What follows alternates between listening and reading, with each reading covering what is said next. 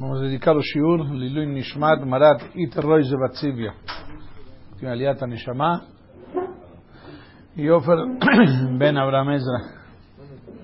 Aleima Shalom. Essa semana vamos aproveitar e estudar um pouquinho.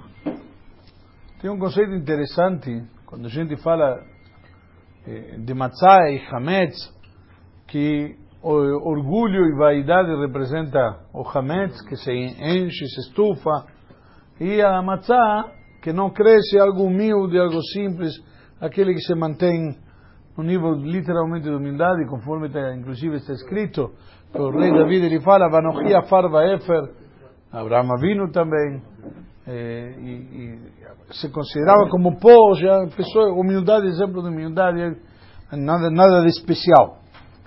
Em geral, temos o que se chama no mundo bem e mal. Matzah e Hametz não é questão de bem e mal, mas tem uma grande diferença. Podemos dizer, em Pesach tem uma questão de bem e mal, ou seja, o Hametz em Pesach é mal, é proibido, e tem tanto mal, como nós explicamos eh, na prática, no Shiur, no domingo à noite, é tão, é segunda-feira, perdão, é tão mal que chega a ser eh, tão mal que consegue comprometer algo que era kasher. Por exemplo, nós dimos o exemplo um Yehudi que possui uma vodka boa, um, com supervisão rabínica e tudo, e ele tem essa vodka que é kasher.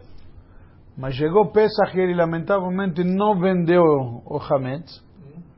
Esta vodka se torna proibida e essa proibição não tem como recuperar, é proibida para sempre. Agora acabou.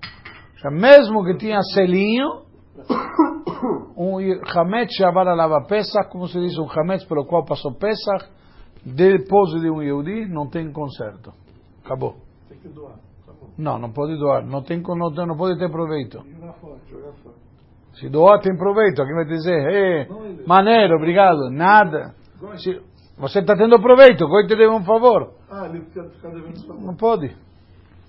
Em resumo, voltando ao assunto, nós vemos que existe o bem e o mal. Em geral, quando nós falamos, temos eh, é algo que se opõe, que como definimos o mal? O que, que é o mal? Ok? Em geral, a gente fala tem bem e mal, tem luz e escuridão, certo? É, certo e errado. E, de alguma maneira, nos referimos àquilo que é contra Hashem. Seja, espiritualmente, aquilo que é contra Hashem, isso é considerado negativo. Por outro lado, nos encontramos uma expressão de que o mal deve ser afastado totalmente. Como, por exemplo, vimos agora quando foi Purim, três semanas atrás, praticamente quando Purim nós falamos o que? Timche et zecher Amalek, temos a mitzvah de apagar a lembrança de Amalek, ou já com Amalek não se negocia, tem que apagar, certo? Tem que eliminar tudo isso. Então, já não, não existe negociação.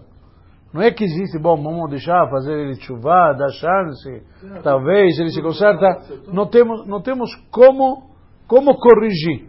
O mal é totalmente de, de, de, deixado de lado. Por exemplo, a Torá nos ordenou apagar totalmente Amalek. Esse exemplo, uma mitzvah. Ok? E devemos lembrar todo dia para quê? Para poder apagar. Então, por outro lado, nós, nos encontramos que existem eh, uma, uma, uma, tendência e uma, de alguma maneira, um, a pessoa se, se, se atrai justamente para quê? Para querer pegar o mal e transformá-lo em bem. A pessoa quer fazer. O que foi que aconteceu com o rei Shaul quando deixou sobreviver o rei Agag? Certo? Então, justamente foi esse, esse é o problema.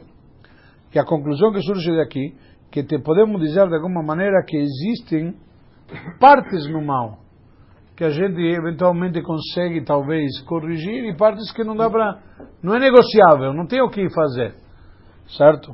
Uma pessoa fez o mal, por exemplo. Podemos dizer que a pessoa pode fazer chuva. Não somente fazer chuva. O rei Davi está escrito que ele transformou o Yetzerará dele depois de 70 anos, de tantos anos de jejum, certo? Ele faleceu com 70 anos, mas de tantos anos de jejum, ele não tinha Yetzerará. Diz não sabe por quê, Aragou ele matou o Yetzirará de tantos jejuns. Literalmente matou ele de fome. Ou seja, existe um conceito da gente fazer Teshuvah. Então já transformou Yetzirará, um Baal Teshuvah. O que, que ele faz? Ele transforma o seu instinto do mal em positivo.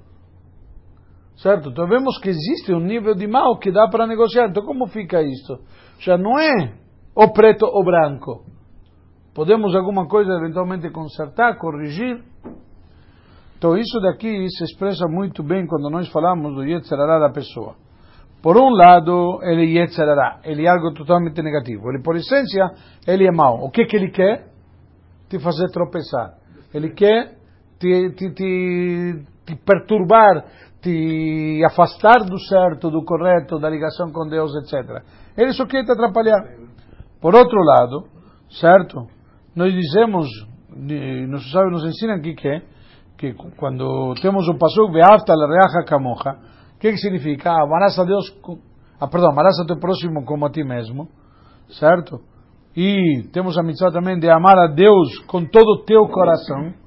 São dois níveis de amor diferentes, mas quando falamos de amor a Deus, o que, que a Torá nos ensina aqui? Amar a Deus, como dizemos aonde dizemos isto? Bravo, Carlão, alguém está acordado. Então, no Shema Israel falamos, Ve'ata et Hashem Elokecha bechol levavecha. Por que falamos levavecha? Bravo. Na verdade, teu coração se fala livcha, não levavecha. Temos um bet amas. Por que tem um bet, uma letra bet amas? Essa letra a mais vem nos ensinar que devemos servir a Deus com quê? Com os dois instintos. Com o instinto do bem e o instinto do mal. Certo? Então, justamente, o que, que significa esses dois instintos, o instinto do bem e do mal? Ou seja, a pessoa tem que trazer o yetzer, o instinto do mal, que ele também tem amor a Hashem. Ou seja, estou transformando o instinto do mal em bom. De alguma maneira, estou fazendo ele servir a Deus. Então, o que estou fazendo? Estou corrigindo o Yetzerará, o instinto do mal. Aquele, como a gente fala do exemplo que tem sempre no Disney, devia ter estudado a Torá Walt Disney, eh, pelo menos, que tinha Yetzeratov e Yetzerará, ele tinha o diabinho e o anjinho. Você lembra nos desenhos animados? Aparecia de um lado um diabinho que falava e do outro lado aparecia um anjinho que falava. E cada um ia... Lembra? Não tanto tempo. É? Não foi há tanto tempo. Não sei, eu tinha isso todo dia. Então tinha o diabinho e anjinho falando no nosso ouvido, literalmente, ou na nossa consciência, faz assim ou faz assado. O que, que significa? Que a gente está fazendo e será servir a Deus. Então, peraí, estou realmente corrigindo ele. Perdão. Então, como digo que o Yetzerará, ele é mau e que tem um mal que não dá para corrigir? Vemos que sim que dá para corrigir. A Torá mesma te diz isto. Que você pode, de alguma maneira, eh, resgatar ele e corrigir. Tem que insistir até certo ponto. Tem mal que só vai te destruir. Vamos, não sabemos, por enquanto estamos. Você está querendo dar resposta, estou explicando a pergunta. Ah, bom. Então, Então, estou querendo de alguma maneira entender, trazer a questão que temos por um lado o mal não negocia e por outro lado, sim, podemos negociar. Ou seja, você tiver na tua empresa um gerente e ele te roubou. fica com ele ou? Eu te pergunto, O que Deixa que você faz? deixa roubar mais uma vez? Eu, eu não sei, se eu fosse um empresário eu não faria isso. É. Para te- perdão, já roubou uma vez, eu já, pelo menos a minha confiança roubou. A gente fica mais uma Tá bom? Mas Buto, não, falando sério. Até Ah, tá bom. Porque aí tem certeza que é uma chance. tá bom? É Ok? É, tá bom, é bom, é bom. É, é bom, eu, eu vou te fazer uma pergunta. Você vai colocar a raposa a cuidar do galinheiro? Não, porque o treinamento é tão difícil vezes. Tá bom, você treinou a raposa. Dá uma chance. bom, então vamos Tá bom. mandar embora. Não sei, eu só estou te perguntando. O empresário é você, eu sou rabino. Usa. Perdão, só estou te explicando como, como que tem o dilema. Ok? Então, então você só entende aqui que não podemos, no mesmo tempo, afastar o mal e transformá-lo em bem. Ou tomo uma atitude, ou tomo outra. Ou seja, como faço com o mal? Qual, qual a conduta que eu devo lidar com ele? Por um lado, a Torá me diz, manda embora. E por outro lado, a Torá me diz, não, usa ele para servir a Deus. Que é o caso do que falamos no Shema.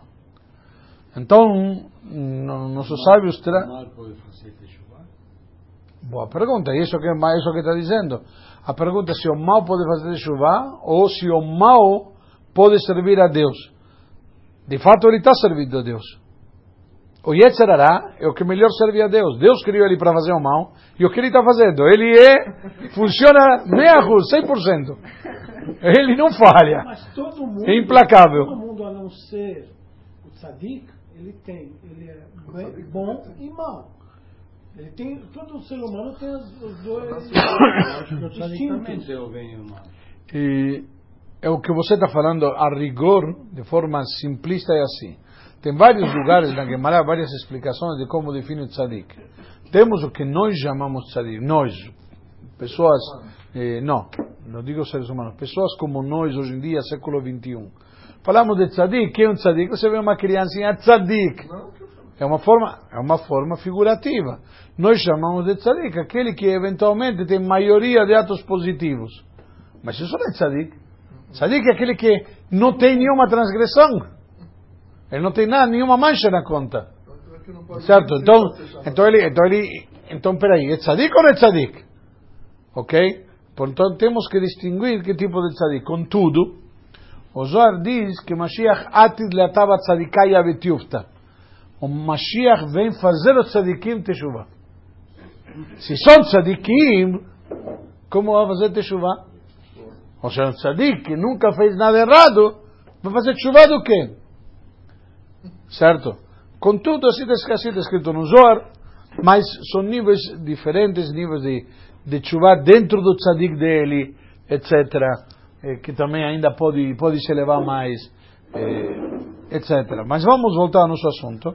Então, nossos sábios explicam que temos, na verdade, o que se chama uma devemos discernir entre dois conceitos.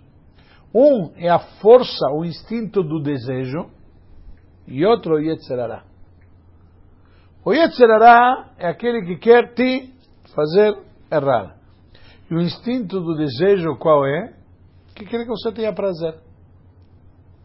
É o lado animal, material da pessoa. Ele procura que você tenha prazer. Você quer ter prazer. Certo? Então, é e algo momentâneo. É, prazer físico e material.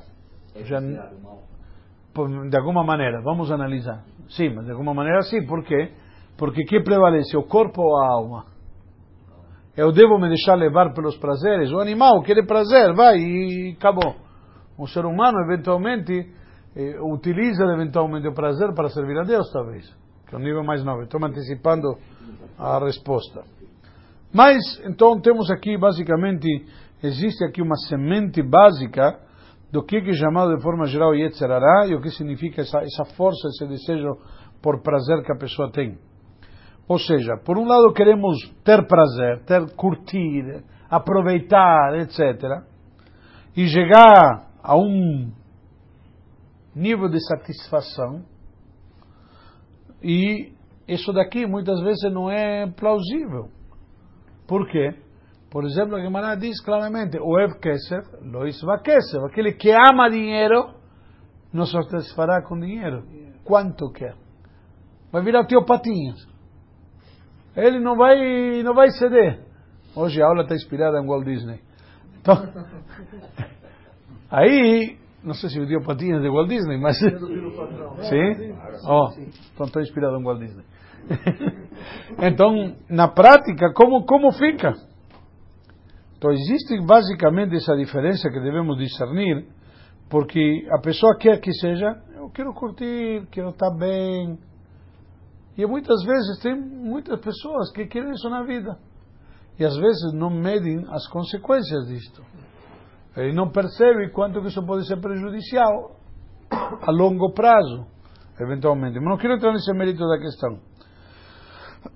Então, essa força, essa vontade que ele tem de ter prazer, de, de, de curtir, de aproveitar, basicamente são coisas negativas para pessoas.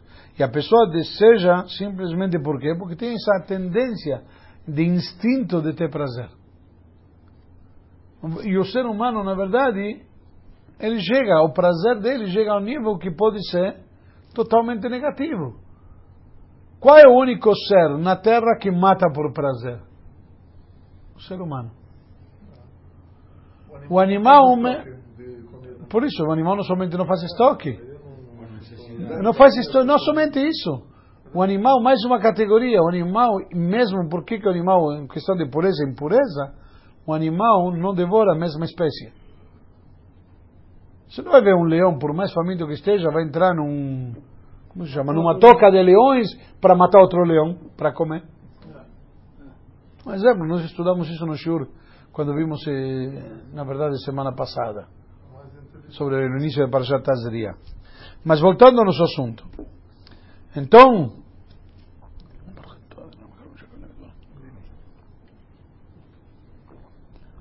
então esta força, esse instinto que a pessoa tem, que o conduz e deseja coisas negativas na prática, muitas vezes pode ser direcionado para coisas sagradas, para coisas positivas.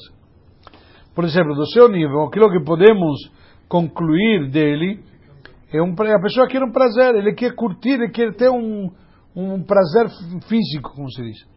Agora, se a pessoa consegue con- convencer esse instinto que ele tem, por exemplo, que a Torá e as mitzvot e o serviço a Deus são bons, e deles dá para também tirar um prazer especial.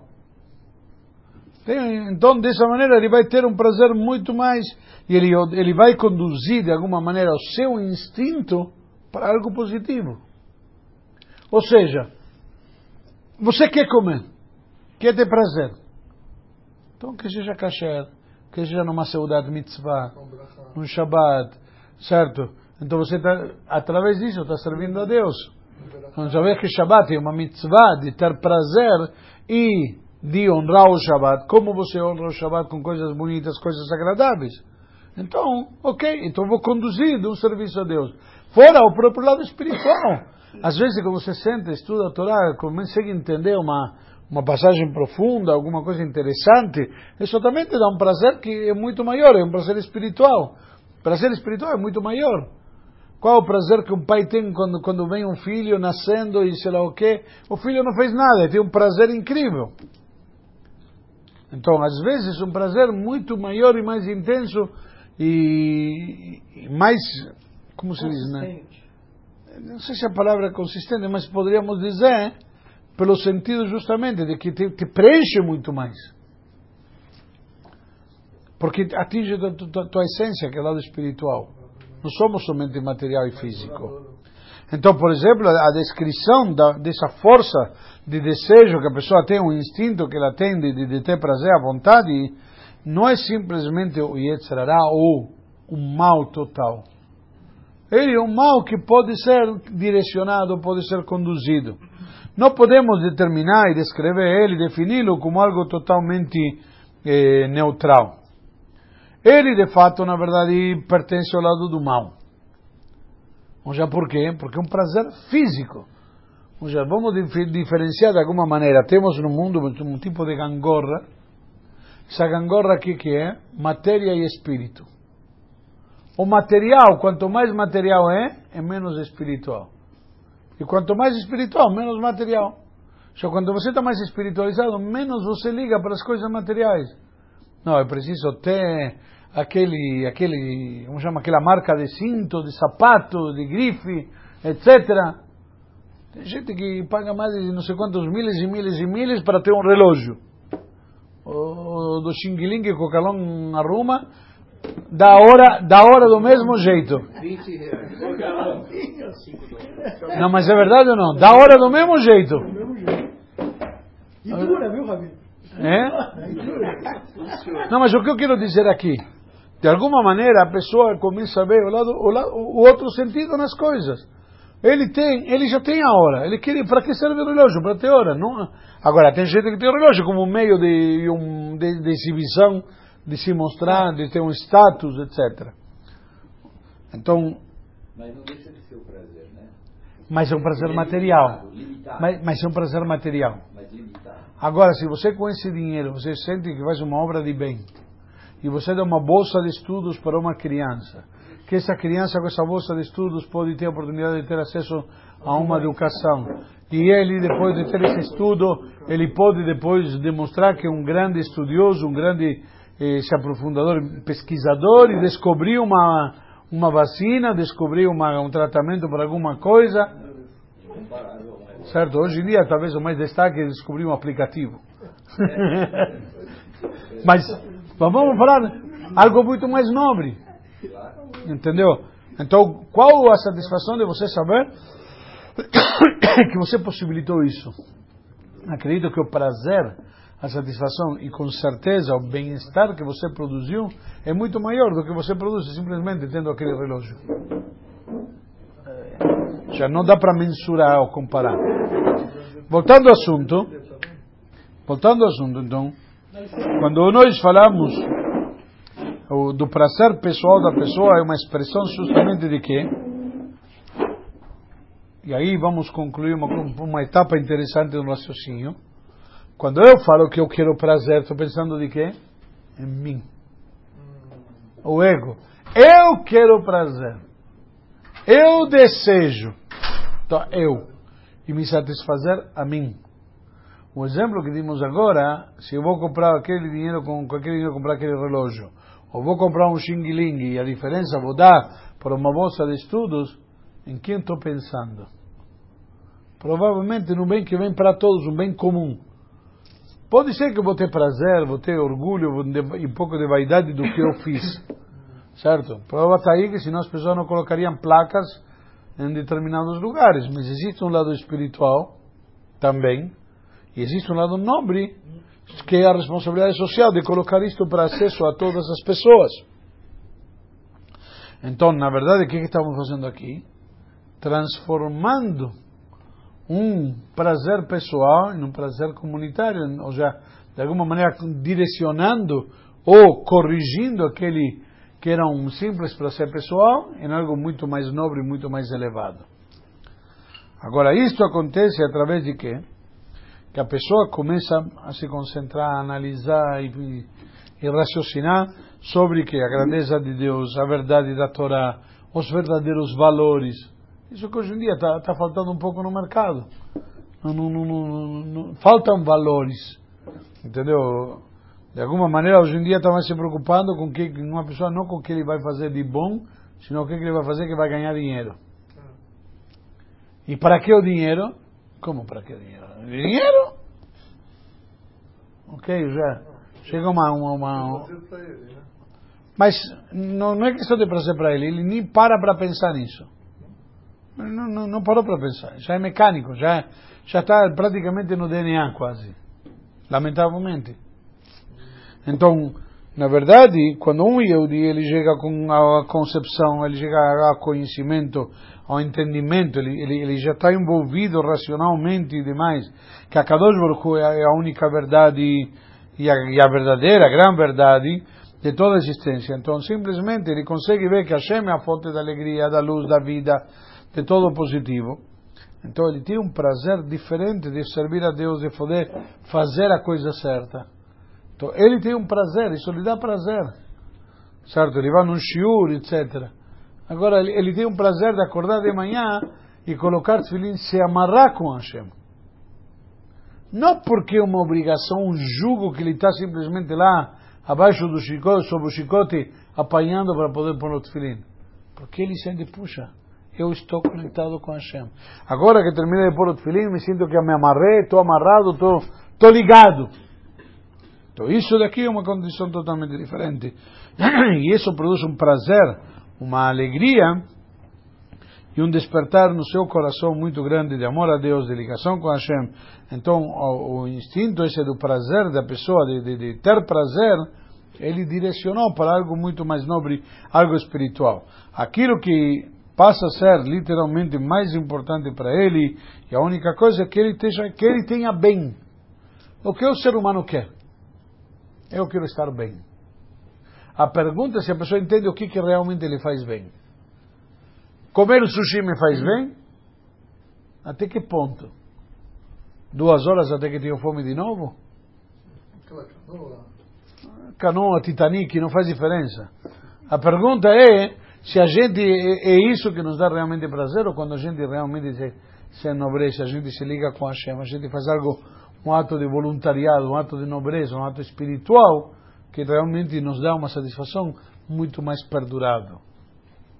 Quando você tem a satisfação de ter feito a coisa certa. Por quê? Porque é certo. Não porque estão me vendo e me dando um tapinha nas costas. Estou fazendo certo porque é certo. Então, quando a pessoa tem esse, esse, esse desejo, ele se enobrece muito mais. Aí realmente ele direcionou para coisa boa. E ele quer, ter pra, quer que seja bom para ele. Agora, qual a diferença entre me seja bom para mim, material ou espiritualmente? Um me dá, estou bem, mas estou bem materialmente. E o outro me dá um bem-estar espiritualmente. Me dá um bem-estar muito maior, muito mais consistente, como o Carlão disse agora há pouco. Então, simplesmente, ele está aos olhos de Hashem ao olho dele, simplesmente ele vai crer as coisas mais espirituais do que as coisas materiais. Por quê?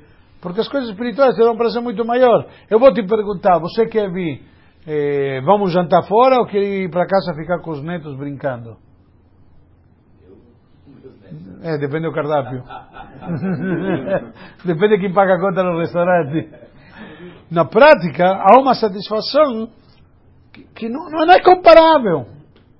Então, enquanto você não sabe, você não tem consciência da alegria e prazer que podem te dar os netos, e quando o neto te chama Zeide, acabou. Cara, falou Zeide, é a palavra mágica, a palavra mais feliz do mundo, certo? É maior do que ganhar loteria. Literalmente, não sei, nunca ganhei loteria, mas, mas eu sei o que, mas eu sou honesto, mas eu sei o prazer que dá, mas, mas é, mas eu sei o prazer que dá quando você ouve Zeide. É isso daqui. Pode estar num dia que está virado, como a gente diz em português, está de pá virada, e de repente te arranca um sorriso de orelha a orelha, que o mundo inteiro virou todo, todo bonitinho. Não, cor de rosa não, eu sou. Enfim. eu sou daltônico. Mas, fora de brincadeira, acho que, acho que é uma questão muito, muito interessante que a gente tem que levar em consideração. Por um... não, é, não é proporcional, é melhor trazer uh, material, não é ruim, mas tem que ser proporcionalmente menor do que o espiritual. Não, não, é questão, não é questão, ninguém falou de abolir o material. Aí estamos falando de conduzir, perdão, estamos falando de conduzir e direcionar o material para o serviço de Deus. Estou transformando, quando eu não, eu não tenho que proibir de comer sushi. Você gosta de sushi? Come sushi no Shabbat. Come sushi com brachá é óbvio. É, que tem que ser kasher é óbvio, não estamos discutindo isso. Isso não é novidade. Mas estamos falando como você transformou em algo espiritual. Quando eu comi sushi por sushi numa quarta-feira, é satisfazer o quê? As minhas vísceras. Quando eu estou fazendo comendo sushi no Shabbat, estou satisfazendo a minha Neshama. Estou servindo, estou servindo a Deus. É o jeito de servir a Deus, é ter prazer no Shabbat. Mas por quê? Porque Hashem mandou. Tem um fundo, tem uma conotação diferente. Então, simplesmente, voltando ao assunto, quando eu quero que me esteja bem, eu tenho um prazer muito maior, e muito maior ainda quando você faz isso no nível espiritual. E esse é o sentido que nós falamos, transformar o mal em bem ainda vai ficar como um desejo, ainda vai ficar como um lado material, um lado físico, mas quando vou pegar e vou comer isso no Shabbat e transformar isso numa mitzvah, então é muito maior. A pessoa diz, olha, adoro, nas crianças deram essa semana na escola matzah, distribuíram matzah. Puxa, tenho tanta saudade, gosto tanto de matzah. Chega em casa, ele come dois quilos de matzah. Chega a noite do céu, não aguenta mais matzah. A matzah já está saindo pelas orelhas. Ele não aguenta, não suporta matzah. Se você gosta tanto e tem saudade da matzah, adraba. Espera para comer matzah na noite do Seder, que aí é mitzvah, e você vai ter prazer na mitzvah, e mitzvah no prazer, e vai ser todo um conceito espiritualizado. O teu prazer vai ser dobro. Por quê? Porque está fazendo a vontade de Hashem, porque você está tendo o prazer físico que você desejava. Tem todo um contexto totalmente diferente. Então, não estamos, ainda fica ao lado, mas esse lado está sendo, fica esse lado de, de prazer, de, de, eu, mas é um lado que estou direcionando para o serviço a Hashem.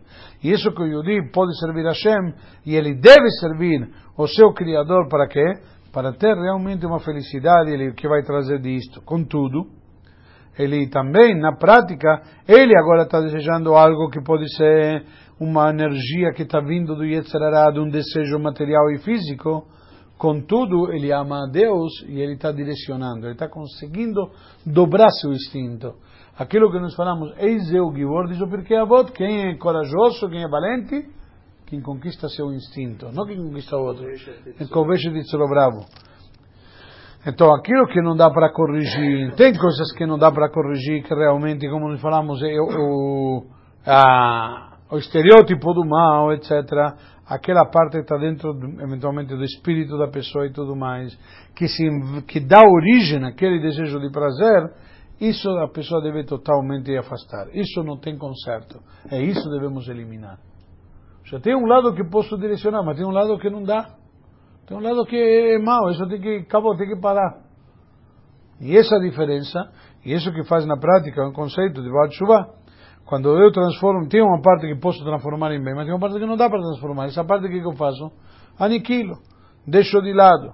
E essa sensação de prazer que a pessoa tem nos desejos materiais, então devemos afastar ou dentro do possível, o que podemos fazer é direcionar para o lado positivo.